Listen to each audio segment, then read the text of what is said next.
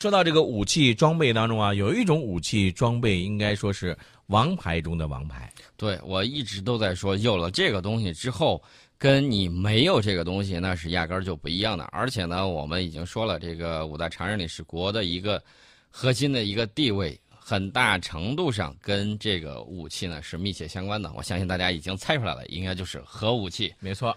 啊，最近两天呢，这个美国现在劲儿很大呀。去，我记得昨天的时候我们说过，说这个美国打算光升级它的核武器的这个发射的这个导弹，嗯，费用啊至少要上千亿以上。嗯，那么这两天这个美国一直在说，哎呀，我这个核武器这个有点老旧了，是不是要开发这个小型核武器啊？等等一系列的，因为这个。美国特朗普政府最快要于二月份发布新的核态势评估报告，呃，他呢这份报告据说不再将这个使用核武器限于战略威慑和对核攻击的反击，这就意味着什么呢？美国和俄罗斯一样，也在降低使用核武器的门槛，包括这个使用这种微型核武器。嗯，他觉得这个当量小，一千吨以下，我炸就炸了，而且污染低，他极有可能。在战争的时候，他怎么办呢？他就使用这种东西。嗯嗯。但是这一点呢，我想说的就是，他要这么做，呃，恰恰是对这个世界的这个和平起到相反的这种作用。而且据说好像这个美国又准备退群了，是吧？啊，又打算退群呢？又打算退群？那伊朗核协议那个吗？伊朗核协议这个确确实实是打算是退群，呃，现在吵得很厉害。然后前一段我们也看到了伊朗的这个相关情况，而且呢，在这个社交媒体上，无论是在这个世界上还是在其他地方，你就会看到真假这个参半的这种消息，嗯，在这个里头让人摸不清头脑。然后伊朗说：“我这儿已经没事儿了。”嗯，然后呢，美国说：“不是，他这儿事儿可大了。”然后还有人在这儿游行示威等等一系列的这个情况，但是呢。可能是不如美国所愿，我个人认为是应该是不如他所愿。对这个事儿呢，他没有搞定。呃，另外呢，这个伊朗也在稳定的，也在积极稳定内部。那么伊朗这个事儿呢，之前主要是巴列维王朝下台，然后后来的这个呃新的这种革命呃政权，然后呢把控了这个局势，然后等等一系列，让美国在。伊朗这个地方本来是前沿部署，跟伊朗关系非常好，好到何种程度呢？你像 F 十四熊猫这种战斗机，别的他都不卖，他就卖它，嗯，啊，就卖给伊朗，其他的他谁都不给。呃，这个我们可以对比一下啊，他当时为什么把伊朗就是拉为这个心腹小弟？原因很简单，就是要对付当时的苏联。那么当时美苏的核武器能有多厉害呢？两边拼命造啊，美国是要求我的这个核武器又准，打的又稳。然后这个俄罗斯，呃，当时的这个苏联呢说，你搞那些没有用，我虽然没有你打得准，但是我的这个爆炸当量比你大。嗯，在赫鲁晓夫的这个指导之下，然后呢，科学家们还是把这个当量减半了。本来是准备弄一个亿吨 TNT 当量的一个氢弹，后来呢减半减成了五千万吨。这个家伙炸了之后啊，当时让就迅速的几秒钟之内，这个电磁波。就绕着地球转了好几圈，干扰了全球的这种通信等等一系列的这种情况，爆炸威力非常的丧心病狂。那么现在美国呢，打算把核武库扩大以及现代化。啊，他说他这个核武器已经老旧了，不够现代化。那么他要现代化到什么样的程度呢？呃，这个我们不知道，我们要看美国升级核能力啊，会带来哪些这种影响。它肯定会强烈刺激其他核国家，你比如说像印度啊，像这个巴基斯坦呢，都会觉得，哎呦，美国在升级核武库，我们怎么办呢？其他几个常任理事国呢，因为这个政权啊，就是比如说这个法国，比如说这个英国，他们的整个这个延续性比较好，所以说呢，不用担心，不用太担心，就是这个核武器啊泄露啊或者扩散的这个问题。呃，但是呢，他们觉得美国这么做的话，他们会加强对美国的这种核威慑啊，比反过来美国恫吓他们啊更容易凑效。所以说呢，在这个世界上，要劝说别人做正确的选择，比自己采取正确选择要难得多。我个人认为，倒是美国应该好好考虑一下自己的这种核力量。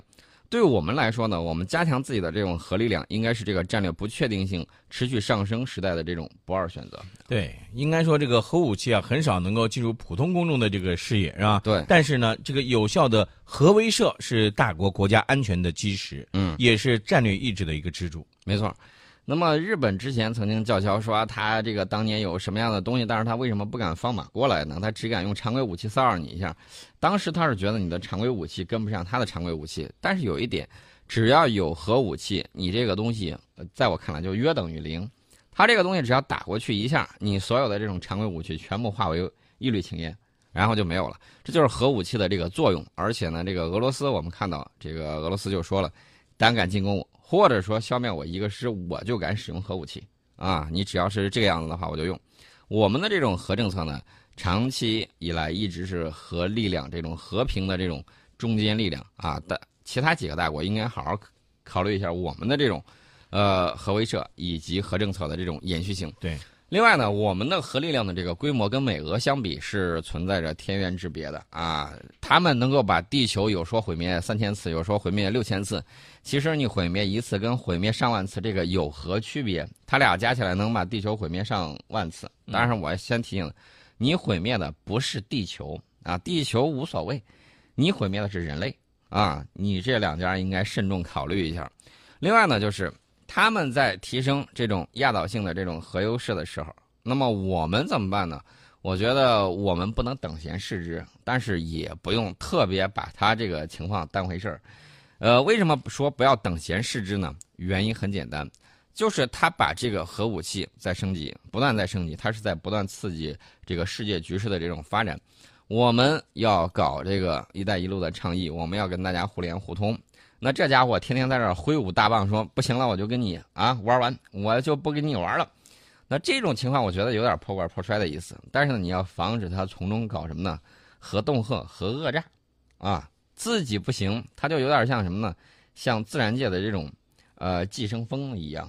你蜜蜂辛辛苦苦在干活，这寄生蜂跑过去了之后，非要去抢人家的这个巢穴啊，然后把人家当奴隶，然后人家采蜜他去喝。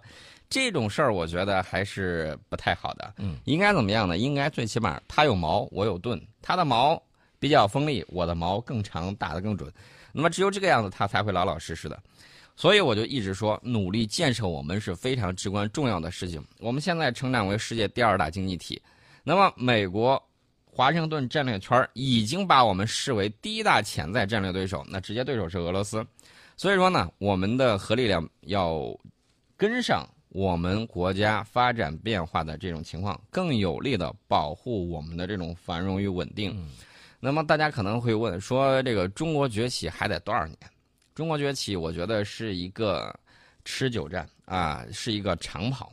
呃，我记得当时美国有一个人是写了一本书叫《百年马拉松》。其实一百年在历史的长河中，你去看看历史书，有可能啊，也就是一小段啊，非常精彩的时候可能会一大段一百年的时间只在人类历史中弹指一挥间，那么我们的这种崛起呢，到现在我个人认为，啊，已经迈了一大步，但是离到我们真正到达历史曾经的这种，啊位置的时候，我觉得还有三十年的时间啊，需要有战略耐力。那么在这三十年的时间里头，还会有各种各样的，无论是脏水也好，无论是这种嘲讽也好，无论是捧杀也罢。会接二连三，或者是变换组合各种方式，向我们走过来。嗯，我们一定要破解这个上升的时候遇到的这些垫脚石。你走得过就是垫脚石，你走不过去那就是经济。所以说呢，这个战略定力、战略耐力必须要有啊。也就如总书记在二零一八年新年贺词里头说的：“不耻于空想，不骛于虚声，才能把这个中国发展蓝图变为现实。”那么，在这个特殊的节点，我一直都强调，二零二零年是一个非常重要的一个节点。那么，我们如何客观真实的评估世界的变局，总结过往，显得是尤为重要。呃，新兴国家在崛起，老牌的发达国家在衰落。那么，从各个各个国家这个经济总量占全球份额来看，你实际可以看这个情况非常的复杂，而且非常的这种微妙。呃，我们看我们的这个经济总量，从二零零八年的时候，我们是占全球份额的百分之七点三，上升到二零一七年的大概是百分之十五，增加增长了是百分之八左右。这是的的确确在飞速的崛起啊。那么我们历史上中国的这个 GDP 占到全世界 GDP 的大概有多少呢？至少是百分之三十，就是三分之一以上，这才是你正常的历史的地位。那么，在我们确确实实崛起非常快，是吧？呃，短短的几年时间，我们就增长了百分之八左右，而且全球的经济格局在我们的这种崛起的这种情况之下，得到了这个重新的塑造。但是大家要注意，二零零八年到二零一七年间，美国占全球经济份额一直稳定在百分之二十二到百分之二十五之间。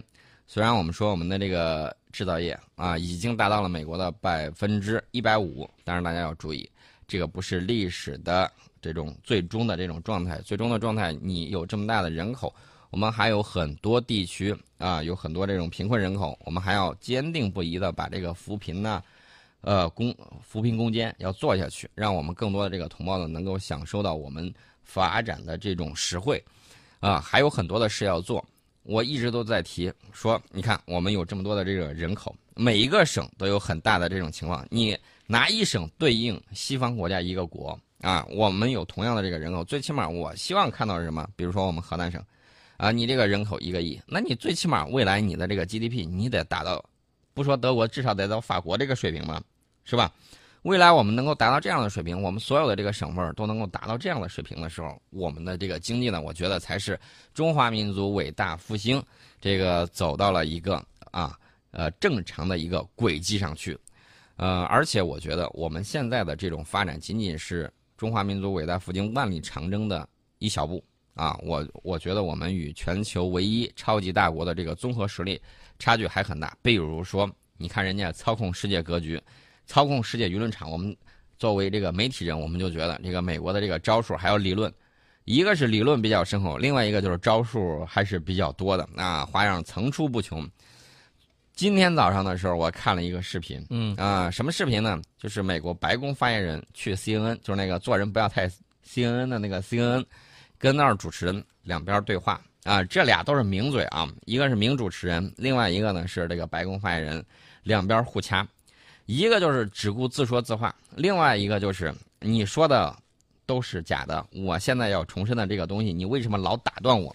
两边就不往对方试探那个招上走，这就是你打你的，我打我的，对，非常的精彩。最后你知道，我们知道这个美国，包括我们那个网络上有一个名言呢，大概意思就是说，我虽然不同意你说的观点，但是我誓死捍卫你说话的权利。结果你猜怎么着？那个主持人对面是他请来的白宫的发言人的嘉宾呢，嗯，人家镜头一拉，你随便说，我不让你说了，我 自顾说我自己的。大家可以看到啊，这个这种情况，即便他在他自己国内。这种互掐的这种都有很多，而且我告诉大家，他在舆论战方面的这种实验也好，理论也好是非常早的。早在什么时候呢？早在第一次世界大战的时候啊，有一个非常有名的叫一封电报，引发了美国参加第一次世界大战。大家可以看一看对舆论舆论的这种把控。另外呢，大家可以看一个人叫这个李普曼，他写的这这个人非常厉害，他不光是记者，还是评论家。关键是他在冷战时期，他塑造的这个美国整个冷战的一整套东西，我个人认为他可能比这个当年那个呃赢得冷战的，呃呃那个人比他还要厉害，比他水平还要高。呃，宋老师刚才给大家说的这个呢，其实大家呢不妨呢有兴趣的话，也可以自己上网呢去看一下哈，嗯，了解一下。但是话说回来，刚才这宋老师又扯扯着扯着又扯远了，然后为什么呢？就是咱们要说到的就是现在啊。你发现了没有，宋老师？咱们中国方案呢，正在逐渐的受到认可，是吧？你比如说，我们刚才曾经给大家提到的，包括 G 二零啊、一带一路的国际合作高峰论坛啊等等，这样一些这个盛会，也促使越来越多的国家关注与认可的中国方案啊。呃，你看到的是这种有利的一面，我看到是有很多不同的这种声音。这种不同的声音呢，有的时候我觉得是噪声，比如说。这个传统强国，他发现中国经济份额在不断的上升，然后他就觉得他在缩减啊。这种侵蚀，所谓的侵蚀，他会怎么呢？恐慌，恐慌之后他会抵制，因为很多这些国家他都明白在历史上他干过什么事儿。另外呢，现实里头他觉得他这个产业是不是竞争不过呀？嗯嗯。我们就看到最近这几年，澳大利亚、德国这些舆论媒体之中啊，这个日本不用说了，经常干这种事儿，常常会听到什么呢？对我们的这种棒杀啊，当头一棒，要么就是捧杀。我还清晰的记得，二零零八年的时候，无论是法国还是德国，当时在奥运圣火传递的时候，都干过什么事儿？包括英国在内，啊，时不时的会出现对我们领衔的新一轮的这种全球化的这种批判反对，这种声音非常的多。那么在未来，如何在贸易、金融、产业等政策上协调与这些传统强国的这种关系，不是一朝一夕你就能够做到的，而是高度考验我们对外政策的这种耐心、恒心与精细度。那么未来还会有不同的这种声音，未来还会有各种各样的这种，我个人认为应该是慢慢会转变成什么呢？以捧杀为主，以这种棒杀为辅啊。所以我们保持一个清醒的一个头脑，是吧？对，嗯，我们现在啊，千万不能像他们想的那样说，我们有有很多不同的声音啊，说我们已经很富裕了，然后就怎么怎么样。我觉得这样不对，这样我们才富裕了几天呢？呃，前一段我跟家里头的这个长辈在聊天，他说他小的时候，你知道最想吃的是什么？嗯最想吃的就是白面馒头，这才我们才吃饱才几十年呢，啊，这个大家一定要明白。另外呢，就是我希望更多的人遵纪守法啊。昨天我看到一个视频，这个视频也让我觉得很气愤。你说的是那个挡住高铁的那个门的那个人？对就是那个人嗯，你这个改签下一班就可以了啊但。是那个那个女同志啊，就挡住高铁的车门，就是不让这个发车。为什么呢？就是要等她的迟到的这个老公啊。她迟到了，老公因为外头门已经扎住了，他是进不来的。对，你要么你坐高铁先走，要么你下去改签下一班。没错啊。你这样一挡住之后，你想一想，这个铁路中心调图，它整个这种调度，这个损失是非常大的。这个运行是分秒不差的，这要啊。嗯，像这样一种情况，我觉得就应该依法处理，该怎么处理就怎么处理，而不是说像你要是鼓励这样的人，或者说不在这个果断的去行动，我觉得你知道为什么？嗯，我我规矩啊，我跟你说，这个规矩是一不能被破坏的。我跟你讲，法律是规则底线，对法律是是底线。对，如果你这个样子，就会变相的鼓励其他人说：“哎呦，我晚点了，我扒着我就过去了。这种是坚决要反对的。嗯，也就是说，未来随着我们国力的这种上升，大国国民的这种素质也是要有的，这个是在不断摸索、不断在前进的。我们这个当然要谴责这种错误的这种行为啊！高铁不是谁家的私人小汽车对，不是想开就开、想停就停的，该法律该怎么样处理就怎么样处理啊！这一点我是要强调一下的。另外呢，大家要看到这个在未来全球角色啊，需要有真正的这种全球视野。那么，全球公域的这种博弈，就是公共领域这种博弈，恰恰是大国崛起的新增长点。